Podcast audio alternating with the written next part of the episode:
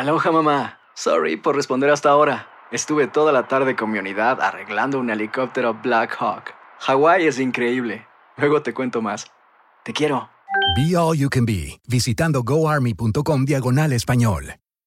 Boost Mobile tiene una gran oferta para que aproveches tu reembolso de impuestos al máximo y te mantengas conectado. Al cambiarte a Boost, recibe un 50% de descuento en tu primer mes de datos ilimitados. O, con un plan ilimitado de 40 dólares, llévate un Samsung Galaxy A15 5G por $39.99. Obtén los mejores teléfonos en las redes 5G más grandes del país. Con Boost Mobile, cambiarse es fácil. Solo visita boostmobile.com. Boost Mobile, sin miedo al éxito. Para clientes nuevos y solamente en línea, requiere AroPay. 50% de descuento en el primer mes requiere un plan de 25 dólares al mes. Aplican otras restricciones. Visita boostmobile.com para detalles. Si no sabes que el Spicy McCrispy tiene Spicy Pepper Sauce en el pan de arriba y en el pan de abajo, ¿qué sabes tú de la vida? Para, pa, pa, pa. Univisión Reporta es un podcast de euforia.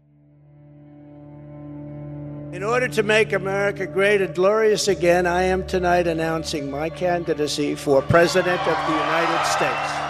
El regreso de Estados Unidos comienza ahora mismo. Con esta frase, Donald Trump anunció que quiere volver a la contienda electoral. Va a buscar la presidencia otra vez. Se postula por tercera vez a la presidencia de Estados Unidos. Lo hizo ante un público muy emocionado en su mansión de Mar-a-Lago, en Florida. La decisión ha dado pie a celebraciones, pero también a críticas dentro del Partido Republicano. No quieren la presencia de un candidato expresidente Trump en la boleta electoral en dos años porque saben que eso es un fracaso mortal para todo el partido.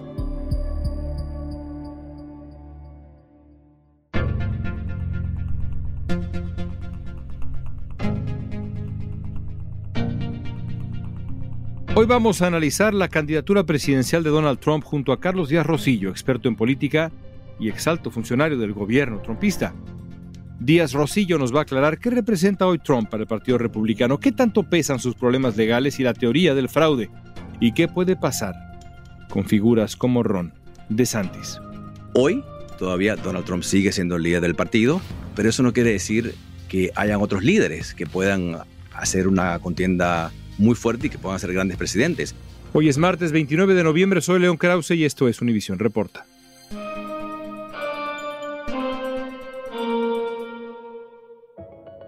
Carlos Díaz Rosillo es director del Centro Adam Smith para la Libertad Económica en la Universidad Internacional de Florida. Fue asistente adjunto del presidente Trump y director de Política y Coordinación Interinstitucional en la Casa Blanca, entre otros cargos. Carlos, antes de la elección, parecía claro que Donald Trump era la figura más importante del Partido Republicano. Sus candidatos, los suyos, fueron los candidatos en al menos seis estados clave en el Senado. De esos seis, tres perdieron y un cuarto, Herschel Walker, puede ser que pierda también o puede ganar. En cualquier caso, el asunto fue así. Tres perdieron, tres de seis. ¿Cómo explicas la derrota de los candidatos trompistas en esas contiendas que eran tan disputadas? ¿Cómo la explicas? Bueno, León, pero el presidente Trump apoyó a más de 250 candidatos en estas elecciones pasadas y el 86% de los candidatos ganaron. Porque no estaban en contiendas tan disputadas. por eso, me, sí. me- por eso Sí. me, me concentro en, en contiendas disputadas. Sí, estas fueron no solamente disputadas, sino las más controversiales, en la cual él apoyó a candidatos particularmente controversiales. Y sí, como bien dices, la mitad no ganaron. Yo creo que el senador McConnell dijo algo muy cierto cuando decía que la calidad de los candidatos importa. Creo que se equivocó en decirlo, porque cuando eres líder del Senado, no puedes criticar a tus propios candidatos en plena campaña. Ahí se equivocó totalmente. Pero en realidad sí tenía razón en cuanto a la calidad de los candidatos. Algunos de estos candidatos no fueron los más fuertes.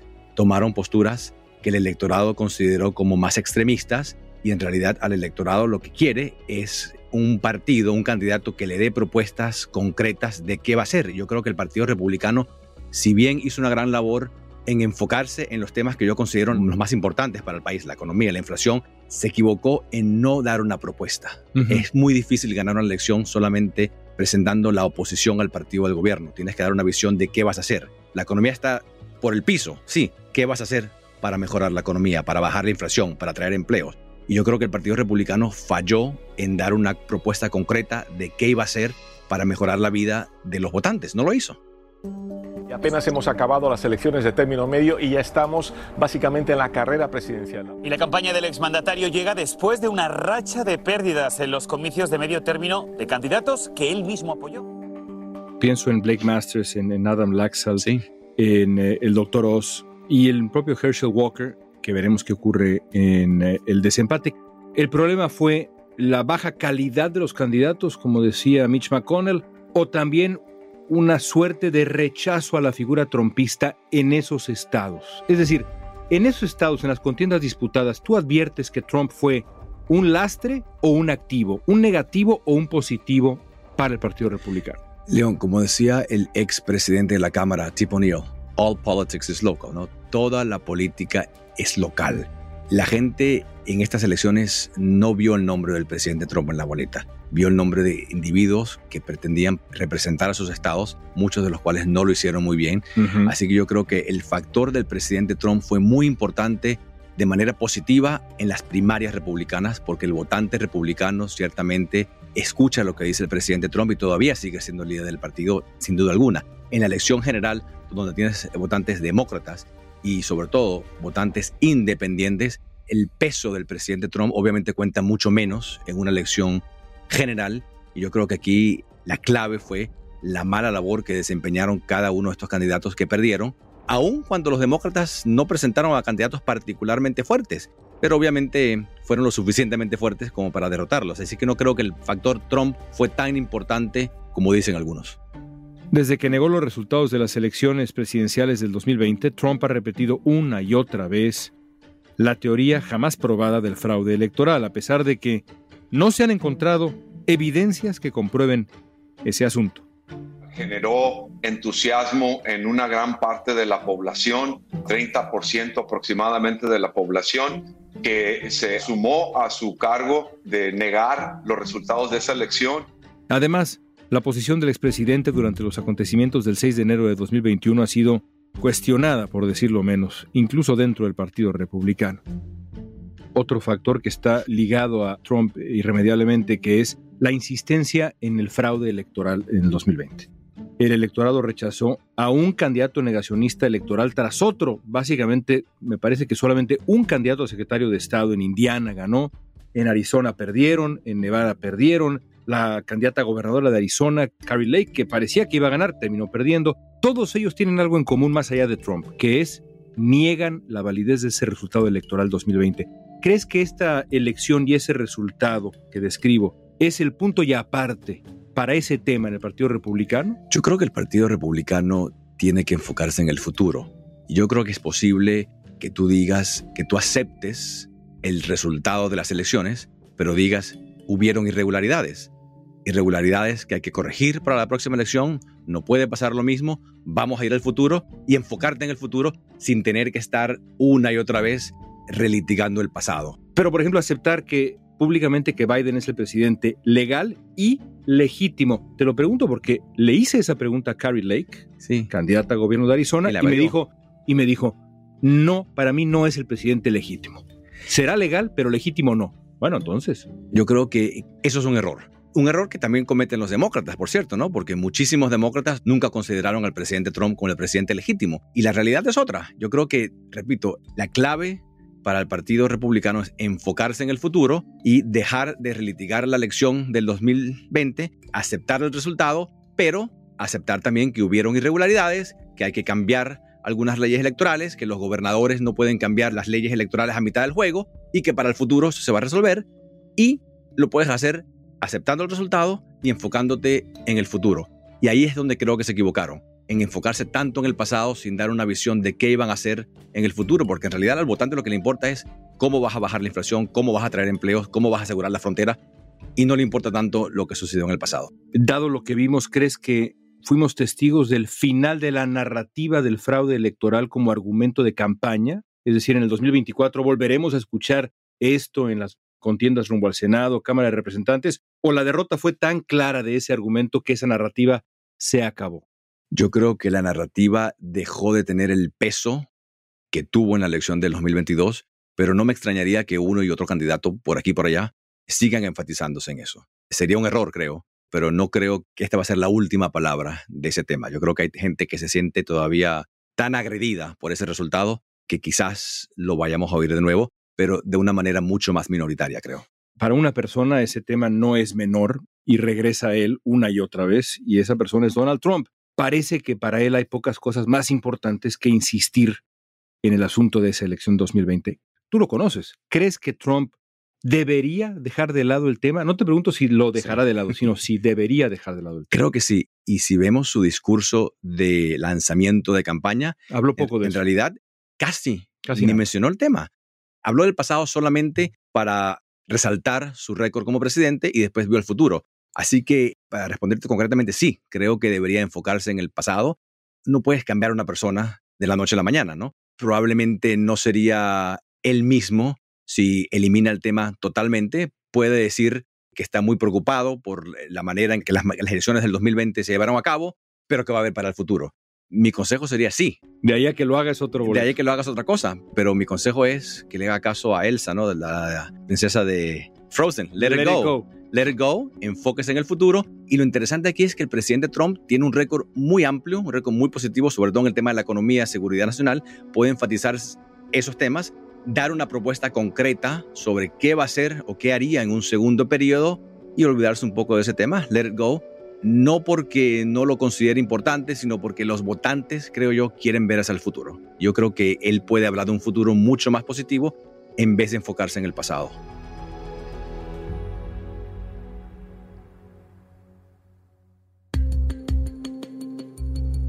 ¿Es Ron DeSantis la mayor amenaza para la candidatura de Donald Trump para el 24? Lo veremos al volver.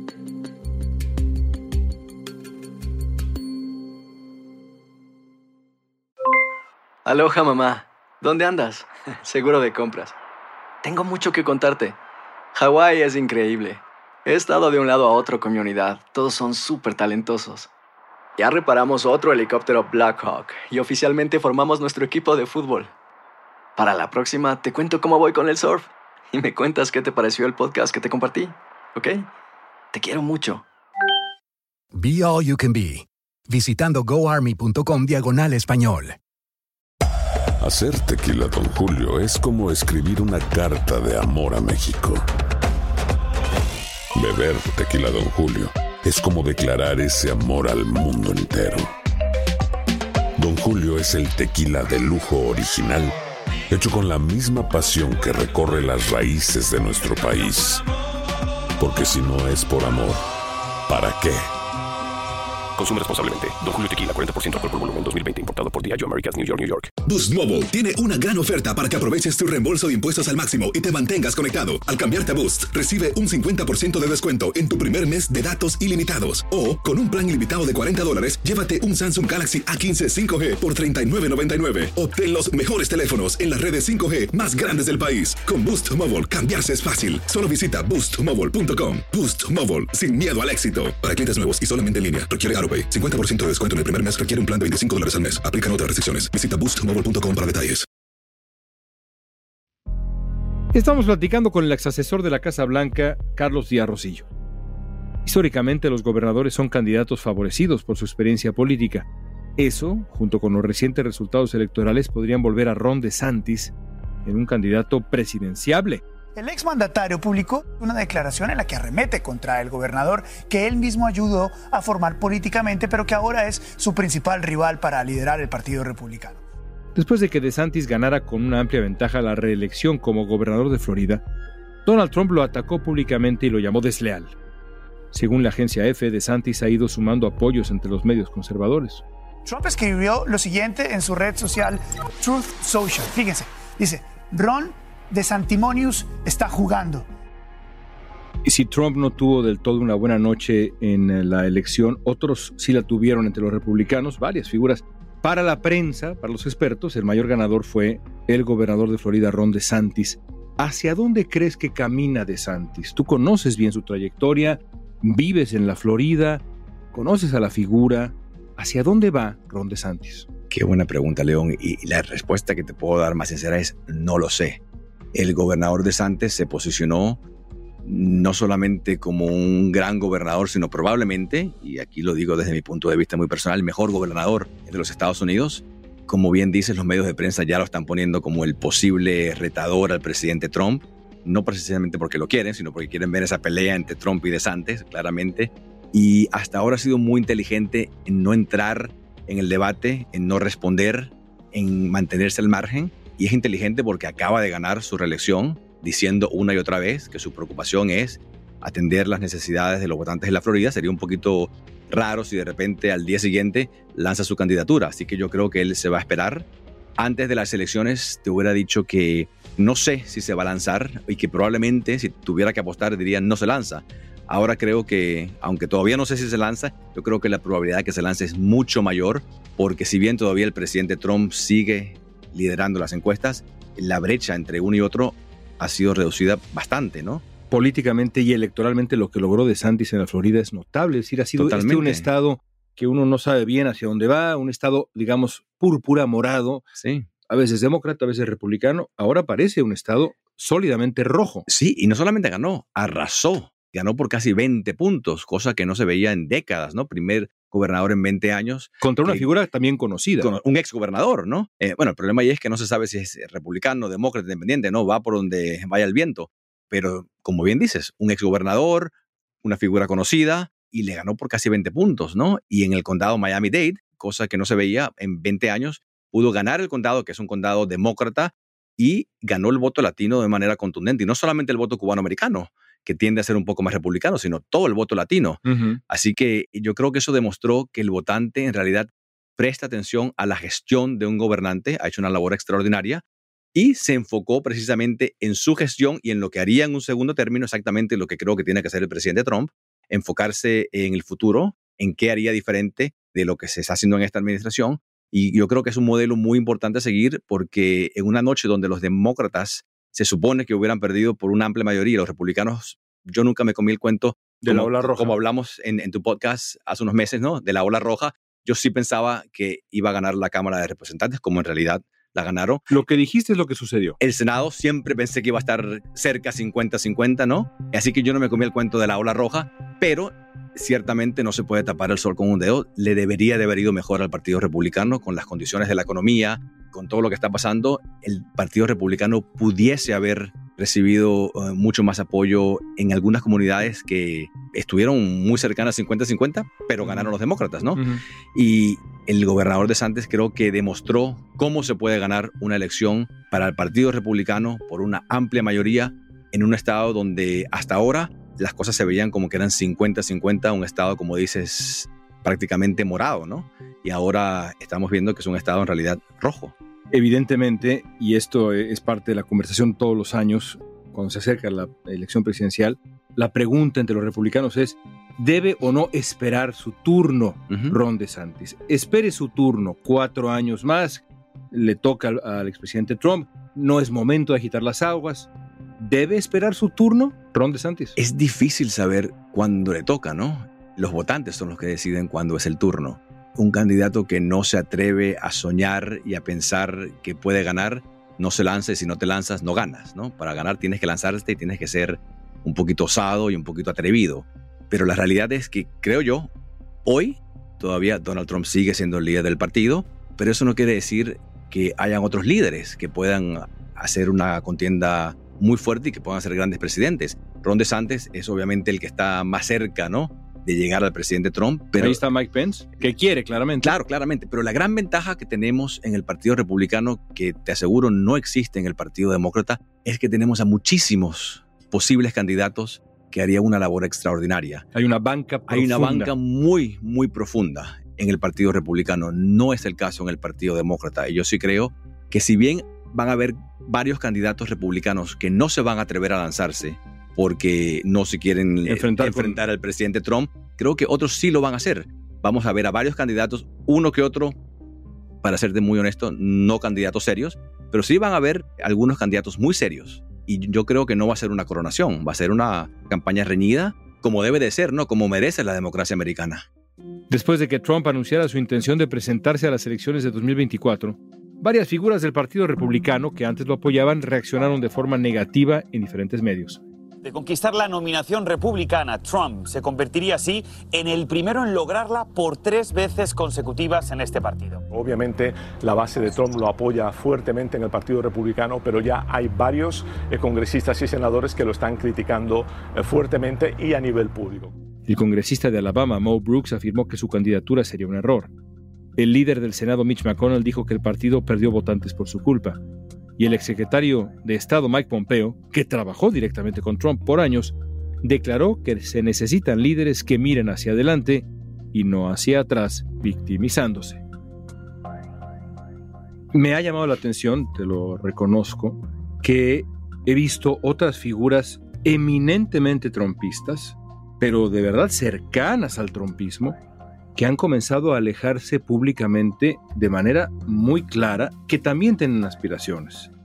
Hay varios ejemplos, pero el más interesante para mí es Mike, Pompeo, que ha perdido mucho peso, y eso es siempre señal de alguien que está buscando un cargo de elección popular en Estados Unidos, pero se ha tratado de distanciar de Trump y Pompeo era pues brazo derecho del Trump, Así del, es. del presidente y del trumpismo en general. Así es. Bueno, eso es lo que pasa. ¿Es parte de la política? Esa es parte de la política. ¿Habría pasado si el resultado de la elección hubiera sido distinto?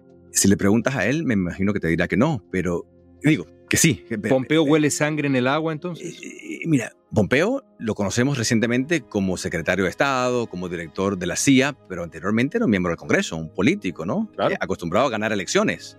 Es un tipo que conoce muy bien la política.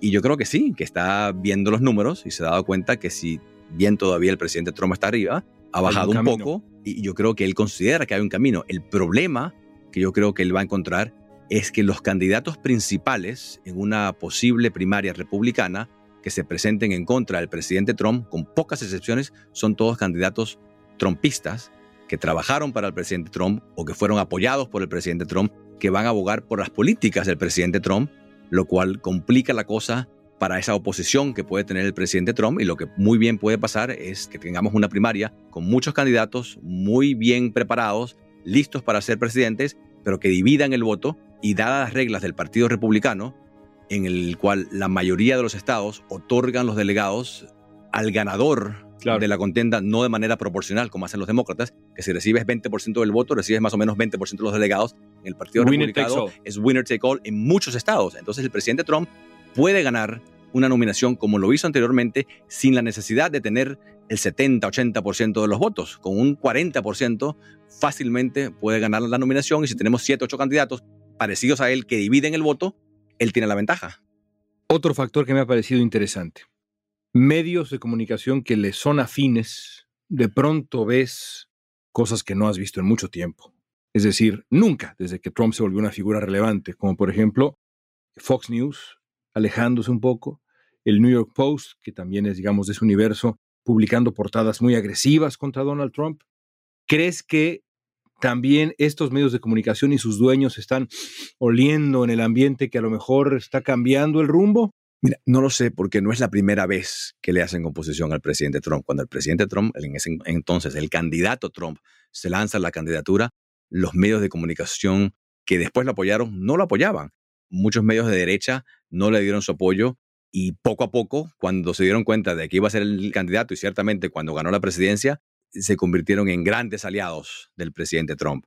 Así Pragmatismo. Son, son extraordinariamente pragmáticos y si bien se están alejando quizás porque están oliendo la sangre y piensen que quizás el futuro del partido está a otro lado, en el momento que el presidente Trump, desde ser así, si gana la nominación, yo creo que si no todos, casi todos van a regresar y se van a poner en línea.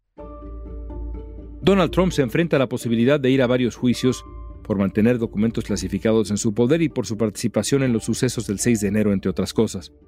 Recientemente, el Departamento de Estado nombró un fiscal especial para supervisar dos investigaciones criminales que adelanta en su contra. El fiscal general Merrick Garland nombró hoy a un abogado especial para que supervise la investigación del Departamento de Justicia sobre la presencia. y nombró a Jack Smith. Es un fiscal de carrera, ex jefe del Departamento de Integridad Pública del Departamento de Justicia y sirvió en el Tribunal Internacional de la Haya. ¿Los problemas legales le afectan potencialmente en los siguientes dos años o no? Yo creo que no. Y lo dejó ver en su discurso, ¿no? Cuando dijo que era una víctima. Lo peor que tú puedes hacer en la política es crear a un, Un mártir de tu enemigo. Y es exactamente lo que están haciendo. Están creando un mártir de la figura de Donald Trump. Y él ha venido teniendo problemas legales, obviamente, desde que comenzó su vida política y antes. No creo que eso lo vaya a afectar. El votante que apoya al presidente Trump lo apoya independientemente de estos problemas legales y ya estamos viendo que se está posicionando como una víctima. Siempre ha dicho que esto es una problemas, una cacería de brujas. Sí, problemas legales que en realidad están motivados por una razón política, no legal. Y algunos de los casos son casos civiles que no van a tener gran trascendencia. Otros son más serios, por supuesto, pero creo que no. Creo que en el momento en que la gente vaya a votar, creo que los problemas legales no van a impedirle continuar en la contienda. Por último, Carlos, tú trabajaste con él, lo conoces muy bien, conoces sus maneras, sus pasiones, frustraciones, lo conoces. Hoy, a dos años de la siguiente elección, si te llama, quizá ya te llamó, ¿le aconsejarías que busque la presidencia? ¿Todavía es momento de Donald Trump? Sí, creo que sí. Creo que el presidente Trump, independientemente de las controversias, de la retórica, implementó políticas públicas muy positivas para el pueblo americano, sean políticas de seguridad nacional, política exterior, políticas económicas, y yo creo que quedó mucho por hacer. Gran parte de la agenda del presidente Trump fue implementada, hay mucha gente que no le gustaba la agenda, pero cumplió con sus promesas, pero todavía faltaba. Yo creo que él siente y los que lo apoyan sienten todavía que hay mucho por hacer, y sí, yo le diría que se lance, y yo creo que, bueno, se lanzó ya, le diría que continuara y yo creo que va a recibir muchísimo apoyo, no solamente de parte de sus seguidores, que son sumamente fiel a él, sino de gente que quizás aún no le guste la retórica, aún no le guste la manera en que dice las cosas, pero están viendo cómo está la situación en el país y digan, bueno, no me gusta cómo habla, no me gusta cómo dice las cosas, pero sí me gustan las políticas que implementa y prefiero darle el voto a alguien que sí sabe lo que está haciendo. Yo creo que vamos a seguir oyendo y hablando de Donald Trump por muchos años más. Aquí estarás con nosotros haciéndolo. Aquí estaré si me invitas. Gracias, Carlos. Gracias, un placer.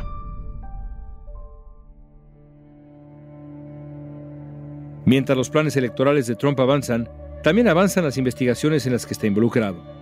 La semana pasada, la Corte Suprema rechazó la solicitud del expresidente de no entregar sus declaraciones de impuestos. Ahora tendrá que presentarlas ante una comisión de la Cámara de Representantes dirigida por los demócratas. Además, los fiscales que tienen a su cargo la investigación de los sucesos del 6 de enero informaron que quieren hablar con el ex vicepresidente Mike Pence en calidad de testigo sobre los esfuerzos de Trump por mantenerse ilegalmente en el poder.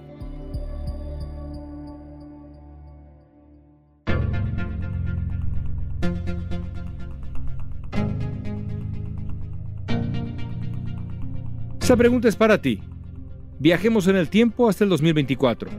¿Crees que Donald Trump sea finalmente el candidato presidencial republicano? Usa la etiqueta Univision Reporta en redes sociales y danos tu opinión en Facebook, Instagram, Twitter o TikTok. Escuchaste Univision Reporta. Si te gustó este episodio, síguenos y compártelo con otros. En la producción ejecutiva, Olivia Liendo. Producción general, Isaac Martínez. Producción de contenidos, Mili Supan. Asistencia de producción, Natalia López y Jessica Tobar. Booking, soy Ia González. Música original de Carlos Jorge García, Luis Daniel González y Jorge González. Yo soy León Krause. Gracias por escuchar Univisión Reporta.